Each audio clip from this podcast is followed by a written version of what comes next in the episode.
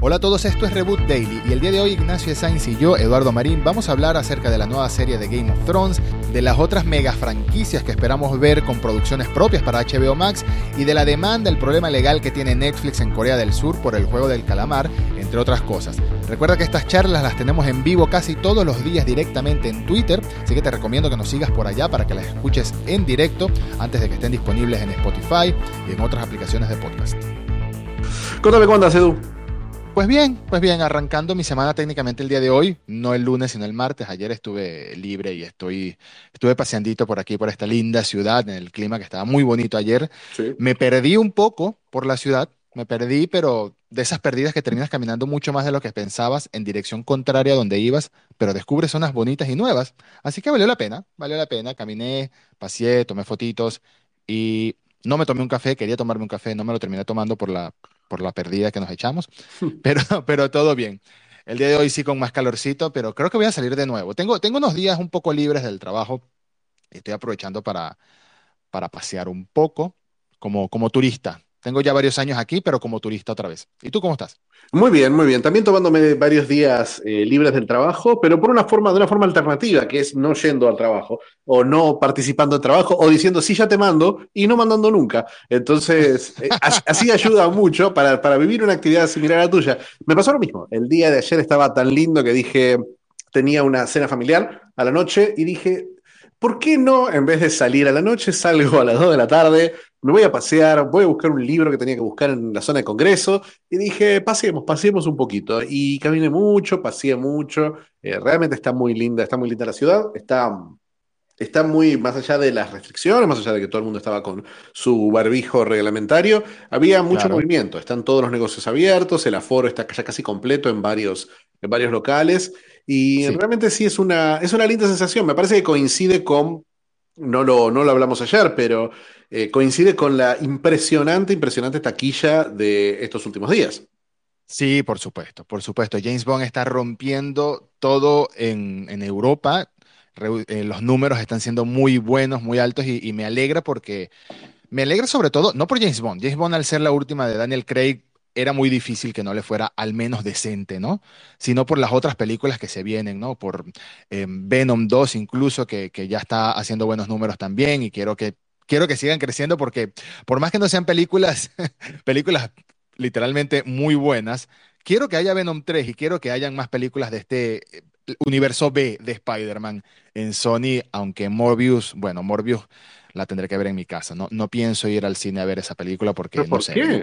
Eh, me da muy mala espina. Es, es de esas Ay. películas que no entiendo cómo existen. Por Me favor, da muy mala espina. por favor. Me decís que te gusta el universo clase B y no, nada se ve más clase B que Morbius.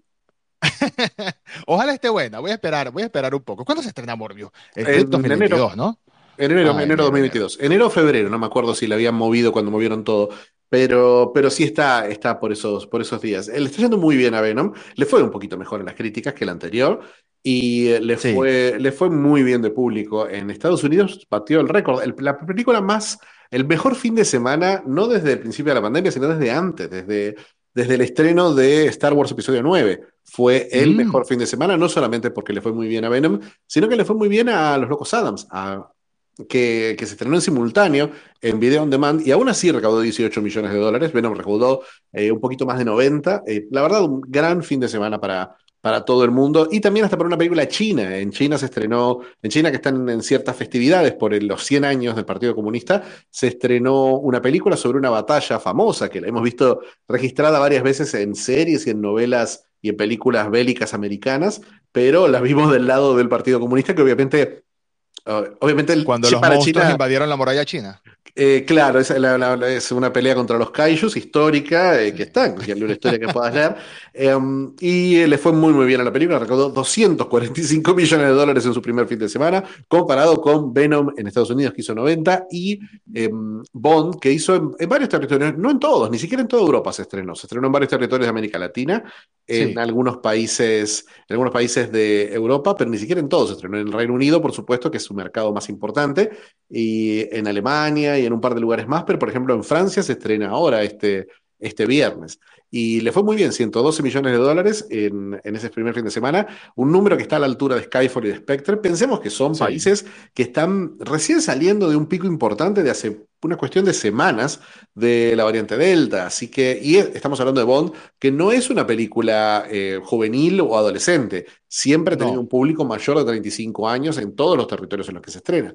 Por eso fue un resultado que fue sorprendente, la verdad. Muy, muy bien, muy positivo. La película más vista, el primer fin de semana de Bond en Reino Unido e Irlanda, eh, de cualquier película de Bond, incluyendo Skyfall y Spectre que se estrenaron. No solamente se estrenaron en. Eh, eh, fuera de pandemia, obviamente, sino que se estrenaron en meses por ahí un poquito más beneficiosos para el cine como noviembre. Noviembre es un mejor mes que octubre para un estreno cinematográfico y aún así la, el, el, primer fin de semana de Sin Tiempo para Morir fue mejor. La verdad que los brócolis deben estar felices y particularmente deben estar felices en los Amazon. Los brócolis deben estar felices. Eh, me encanta cómo suena esa frase.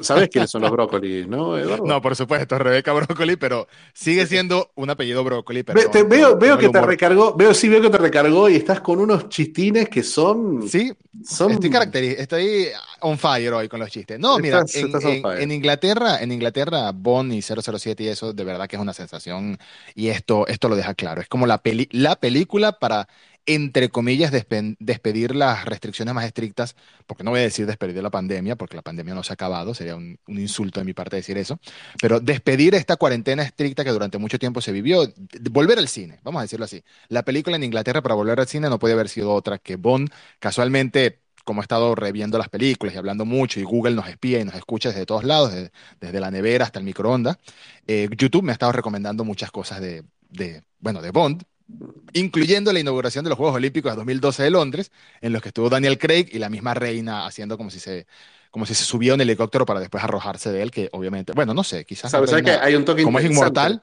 hay un... quizás hubiese... Sí, ¿Qué?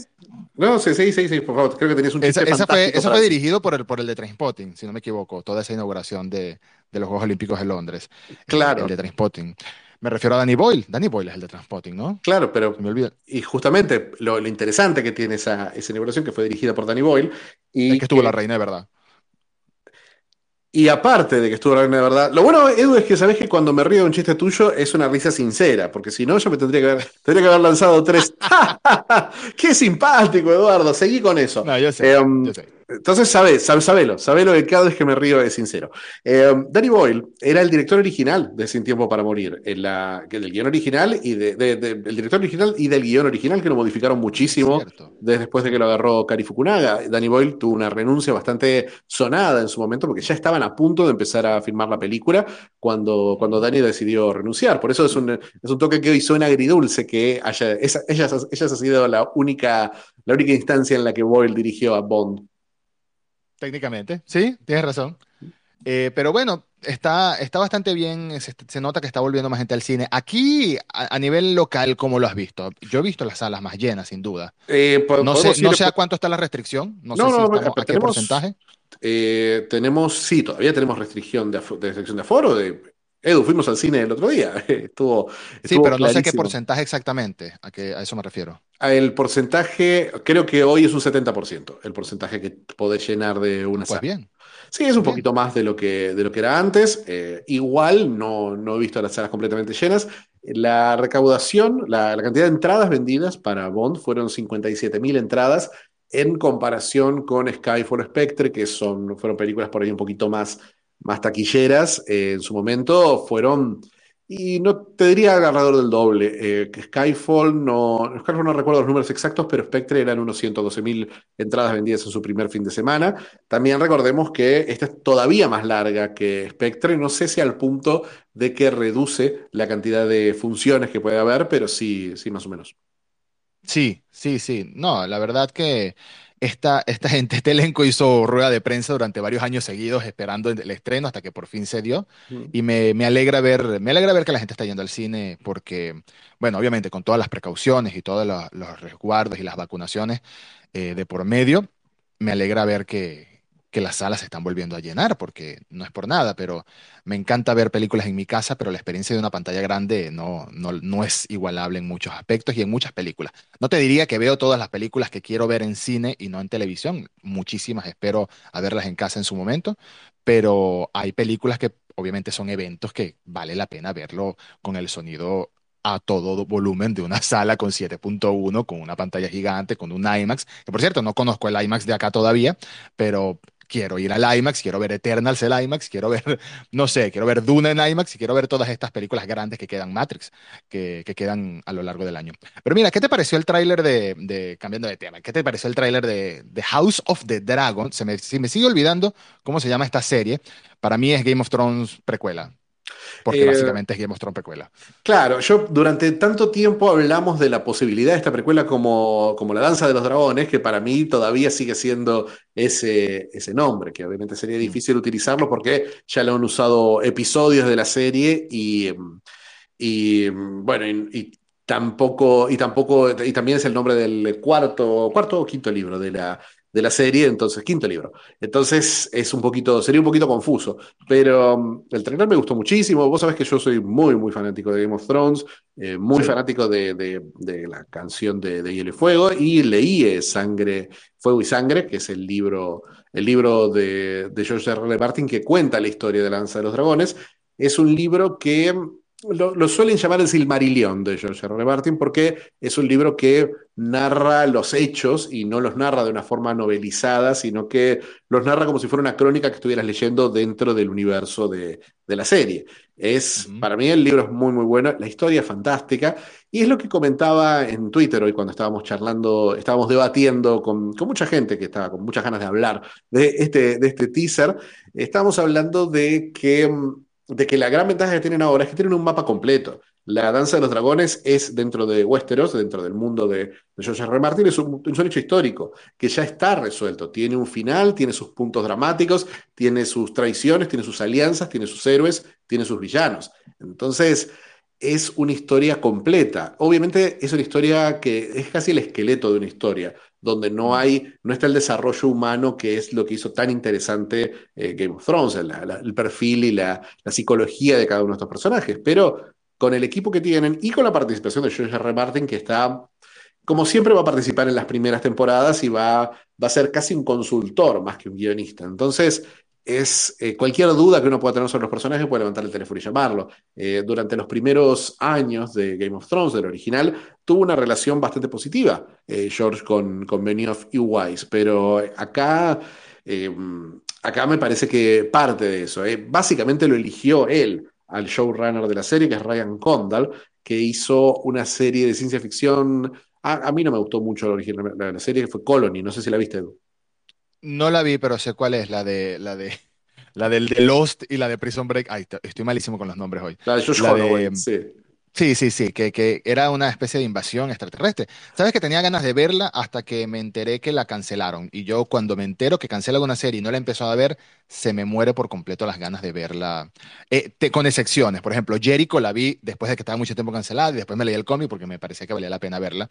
Pero, pero sí, House of the Dragon, vi el tráiler me gustó lo que viene el tráiler.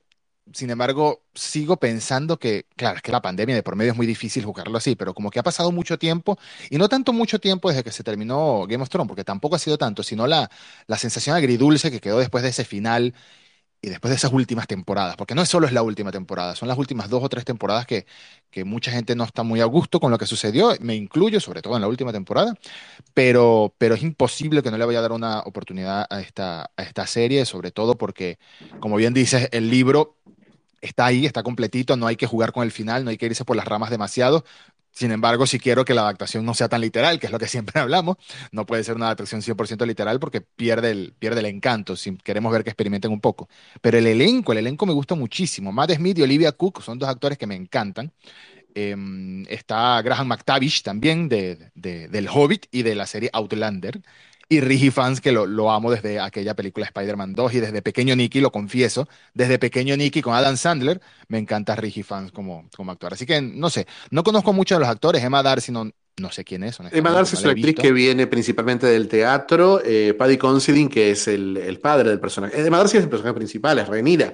Eh, pero me parece que es una actriz que están, están apostando que la descubramos con esto. Y mm. eh, Paddy Considine, que es el rey, también es un actor, un actor con un, con un peso, con una, una, gravedad interesante. Me parece que es una, también es un actor teatral, es un actor de, muy del cine independiente, así que me parece que le va a dar un toque. Porque ese es uno de esos personajes que que por la descripción es difícil de encontrarle un, eh, un punto en común con otros personajes de, de Game of Thrones, porque no es. Claro. Es un. Es como el, el, único Targaryen bueno. Es, eh, bueno, no, después hay otros Targaryen buenos. Eh, Egon, por ejemplo, el famoso Egg, por lo menos durante un tiempito es un Targaryen bueno. Acá es un personaje. y, el, que era el, cieguito que estaba en el muro también. Claro, bueno, pero ese, era. Claro, pero ese, se había retirado de los Targaryen, pero eh, que bueno, obviamente es el mismo, ¿no? Pero, pero mm, la, la, historia, la historia de este rey es. Es como que llevarla, llevarla por un lado, por un lado humano puede, me, parece que es muy importante, me parece que no es un personaje muy importante para la historia, para todas las 25 temporadas que durará esta historia, pero es un personaje importante para plantar como fue, como fue por ahí el rey, ¿cómo se llamaba? No me acuerdo cómo se llamaba el rey de el Robert, eh, Robert Baratheon en, em, en la primera temporada de Game of Thrones, un personaje que tiene cierto peso la, la, sensación de que, bueno, se entiende por qué el reino se descontroló, se entiende cómo mantenía controlado el reino y se entiende por qué se descontroló cuando, cuando se fue. Eso, eso me parece que, que, pinta una historia, una historia interesante, una historia que puede durar varias temporadas, y me parece que hay dos estrategias interesantes. Primero, eh, son tan conocidos los problemas que hubo con Game of Thrones que tienen que ver con que eh, los, los showrunners no querían hacer más la serie y, los, y se habían quedado sin material de los libros. Eso no va a pasar acá, eso no, no hay forma de que pase porque la historia ya está contada, está completa en el libro.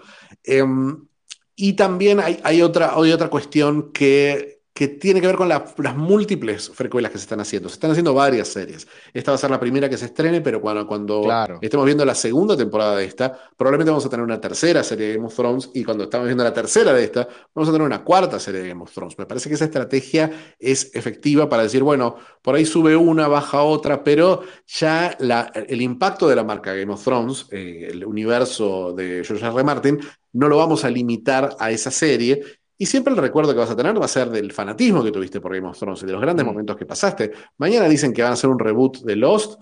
Todos vamos a ver el capítulo 1. Vamos a tener ciertas dudas, pero no es que no son suficientes dudas como para no verlo.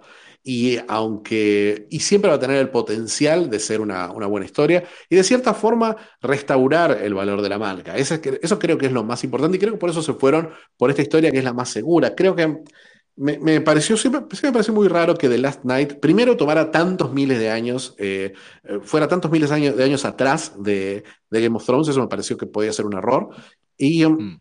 y uh, aparte, me pareció, me pareció raro que la cancelen, que vieran el piloto y dijeron, no, esto no va a ser. Pero es, la de Naomi Watts. Es la de Naomi Watts. Es, es, verdad, cuando, cuando vieron ese piloto dijeron, esta serie no va a ser el golpe que necesitas para restaurar este, el amor por este mundo. Necesitas Starks, Targaryen, necesitas los nombres, necesitas el... Lo primero que ves en esta serie, eh, después de la antorcha que necesitábamos para ver la última temporada de Game of Thrones, es el, es el distintivo clásico histórico de la mano del rey.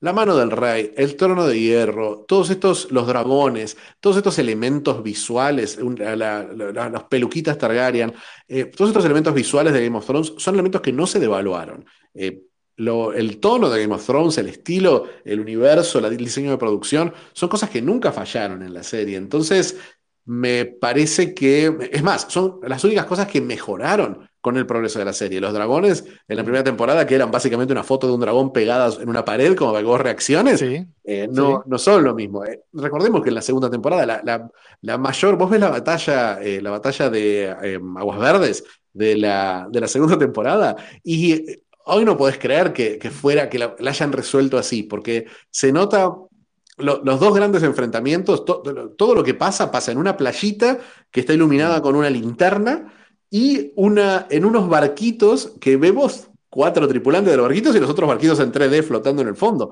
Nada más. Sí, completamente distinto, completamente distinto. Por eso, hay una resolución. La, la primera gran batalla, el- al, al- al héroe de la batalla lo noquean a Tyrion, lo noquean y se despierta y dice, uy, fue la batalla. Pero en el libro la batalla está.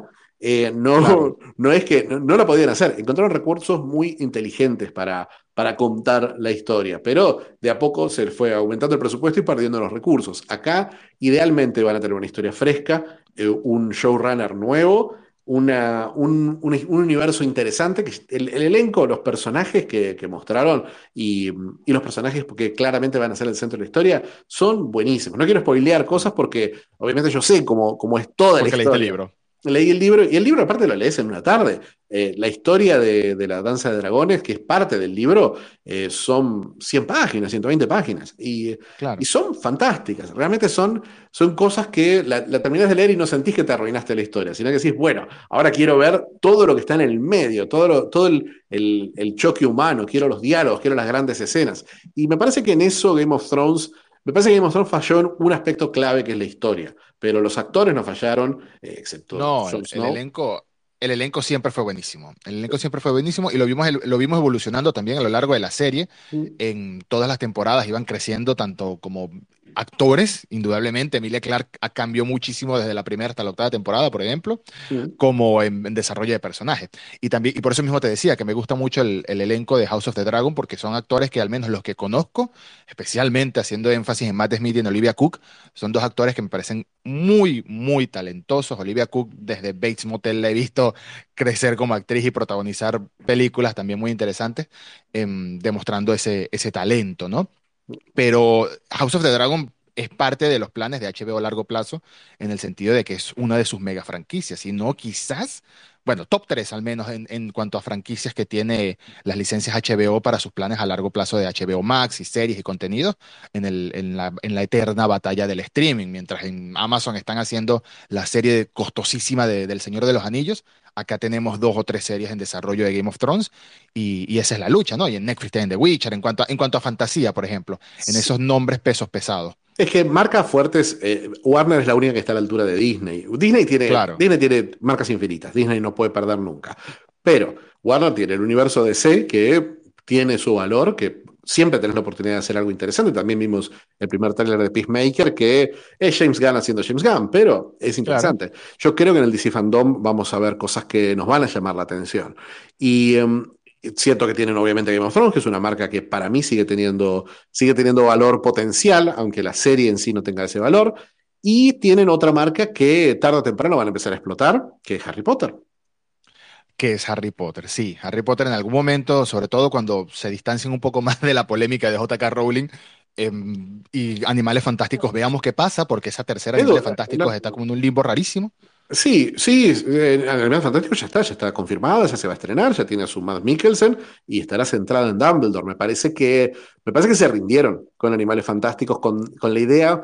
Creo que lo que pasó con The Last Night es lo mismo que pasó con Animales Fantásticos. Cuando vos decís eh, lo que le gusta a la gente es el mundo, el tono y el diseño de producción, sí, un poco sí. Pero también tiene que haber un lazo a los personajes que vos querés o a variantes y lecturas de los personajes que vos querés. El protagonista, del que no me acuerdo ni el nombre, de, mm, de Animales Fantásticos, no es un personaje interesante, su elenco secundario es nada. increíblemente aburrido. Y desde la segunda dijeron, bueno, esto es una historia de Harry Potter, esto es la historia de Dumbledore, no es Claro. eh, Newt Scamander, ahí me acordé el nombre, eh, no Eddie es Redmayne. Eddie Redmayne, no es un personaje que te va a sostener en una serie. Y lo mismo pasaba con Last Night. Vos decís, bueno, está bien, tenemos a Naomi Watts, tenemos la producción, pero te estoy contando una escena, una historia que es mil millones de años en el pasado. Eso no va, no va a tener un atractivo para el público aquí y ahora, ni te vamos a tener esa sensación que queremos transmitir, que es la idea de que no te estamos contando una historia, sino que estamos abriendo la puerta a un universo.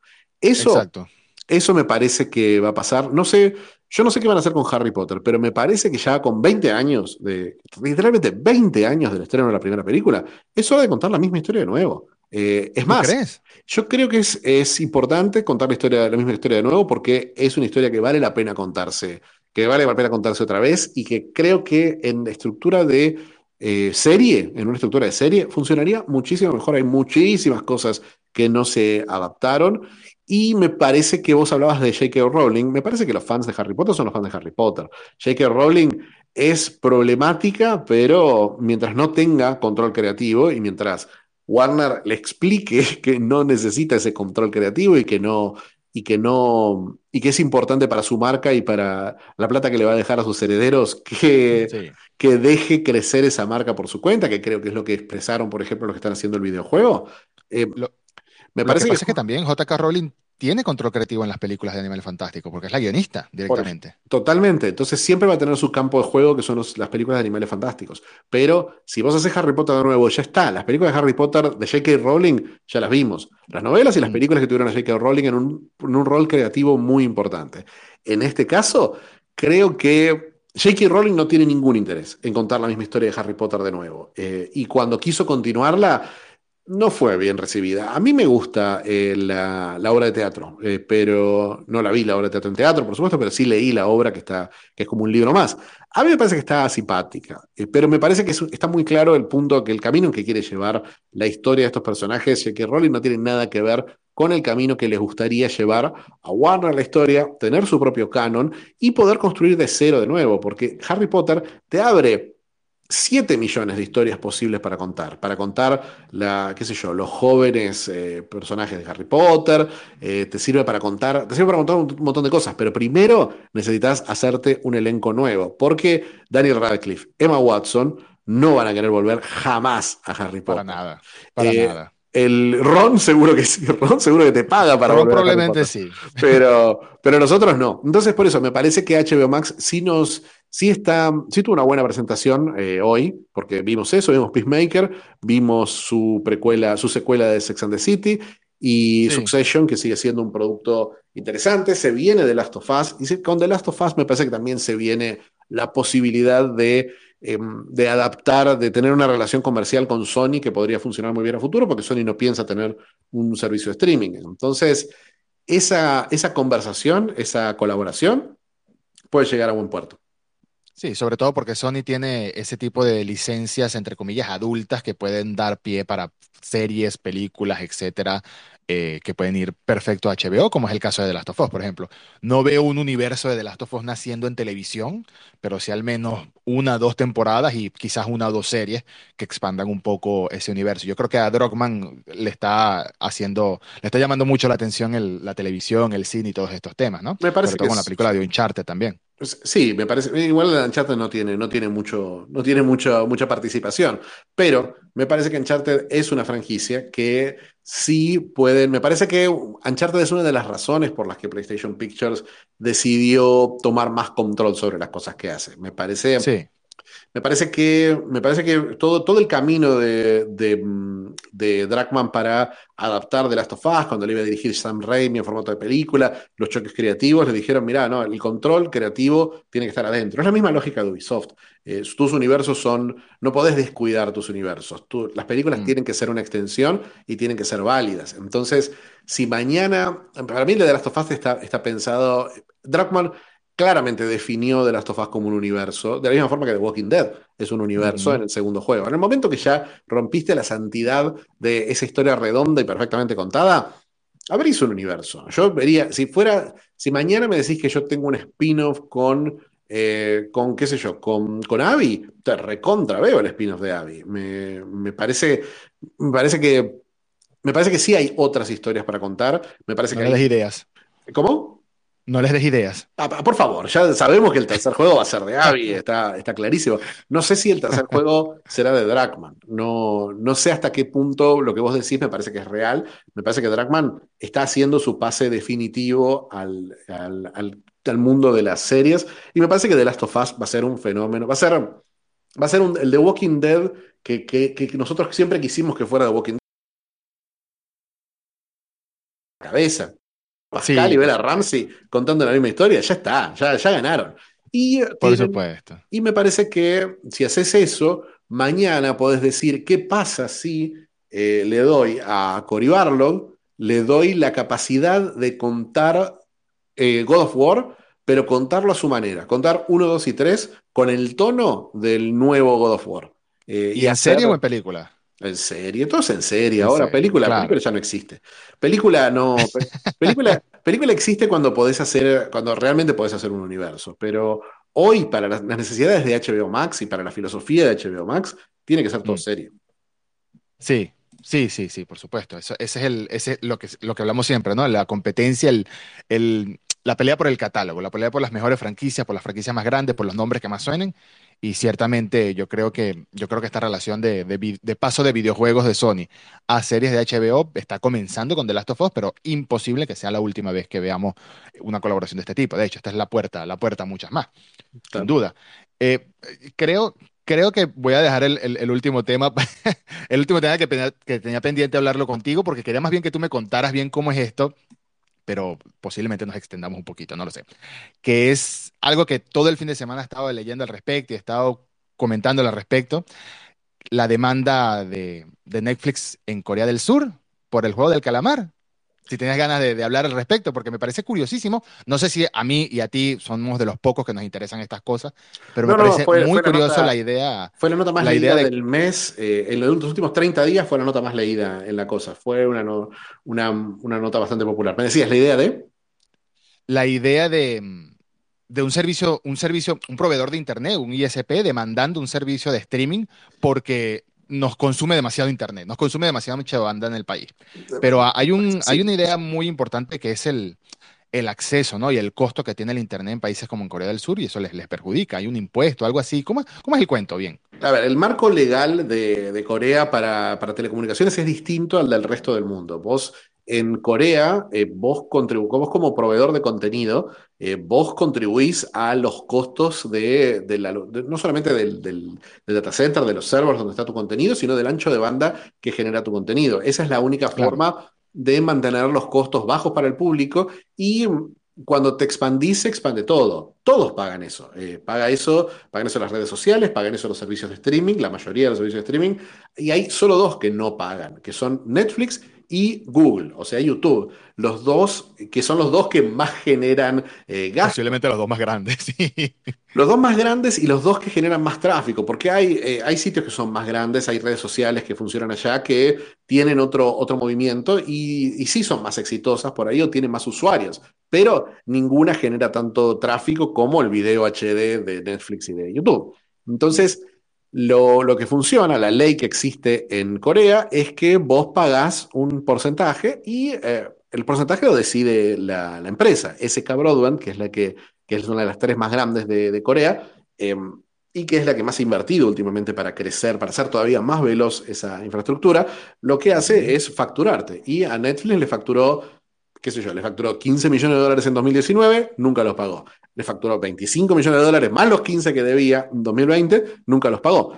Pero, eh, y los, eh, cuando no le pagaron, los demandó. Y hoy, por fin, la semana pasada, hace, en realidad no, hace como 15 días, un juez, eh, una, instancia legal coreana, dijo, bueno, efectivamente les tienen que pagar, muchachos. No, no, que les tienen que pagar, es razonable que les paguen. Este, mm. Esto puede ir a la justicia. Y lo que hizo Netflix fue contrademandar y decir, no nos puede... hay una regla básica de Internet que va más allá de esto, que es que los proveedores son los que pagan Internet, que lo pague el cliente, está diciendo básicamente Netflix, y SK les dice, minga, si vos, si el cliente te está pagando a vos tu, tu, servicio, esa plata que te paga el cliente tiene que ir también a nosotros, porque nosotros estamos ofreciendo el servicio. Es una, claro. es una cuestión de, de, de, lógica, de entender de dónde entra eh, esa plata y de también de la forma que se hacen las cosas en Corea. Corea es un país que está muy, muy orgulloso de su infraestructura, no solamente de que el 95% de los coreanos tienen internet eh, de banda ancha, sino que es la banda ancha en promedio más rápida del mundo y más barata. En, en Corea, te, un plan de un giga de internet te cuesta 20 dólares. Hasta para acá es barato. Es una, es una, una locura. locura. Es una locura. No, no, se puede, no se puede explicar, pero eh, obviamente se explica cuando te das cuenta que funciona de otra manera la plata en Corea. Y al haber tanta demanda, no solamente para el lado de Netflix, sino para el de YouTube, tiene su lógica. Y yo estoy seguro que Netflix va a terminar pagando obviamente va a impactar en el precio en Corea, porque también, como en todo el resto del mundo, con la diferencia de algunos países, en Corea es más barato que en Japón, por ejemplo, eh, Netflix. Sí.